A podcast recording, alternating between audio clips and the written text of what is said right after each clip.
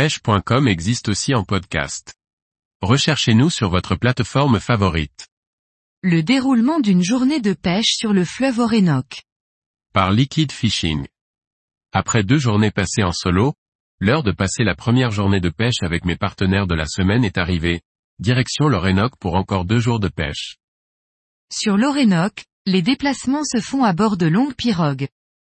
Les bateaux ne sont pas aménagés pour la pêche et ce n'est pas grave, car ils servent uniquement à transporter les pêcheurs. En effet, la pêche se pratique du bord, et les pêcheurs sont déposés de spot en spot. Le point de départ est la ville de Puerto Carreño. À partir de cette ville, il y a 15 minutes de navigation pour arriver à la première zone de pêche, puis un autre 30 minutes pour arriver à la seconde zone.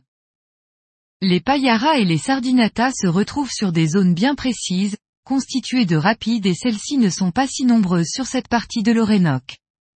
Les zones visées sont constituées de roches, qui créent des accélérations de courant. Quoi qu'il en soit, les deux zones de pêche sont suffisamment grandes pour permettre aux pêcheurs de ne pas se croiser, y compris avec d'autres groupes. Le seul moment où l'on se retrouve tous ensemble est pour partager le repas du midi.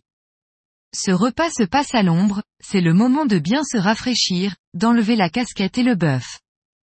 Il fait environ 35 degrés Celsius, il ne faut surtout pas négliger cette chaleur, bien se protéger des insolations et de la déshydratation.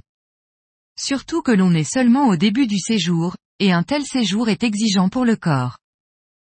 En ce qui concerne la pêche, cette journée était très calme, avec peu de touches. Après cette journée compliquée, nous terminons sur un dernier rocher sur le chemin du retour.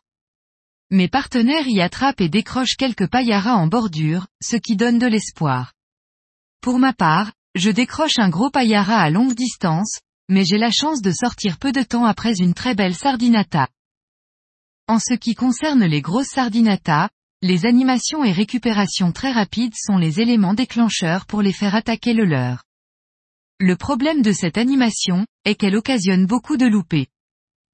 La distance qui m'a permis de déclencher ces deux poissons se trouve trop loin pour l'atteindre en lançant.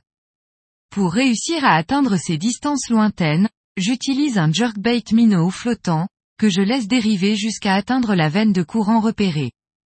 Une fois celle-ci atteinte, il me suffit de fermer le pick-up du moulinet et de commencer ma récupération.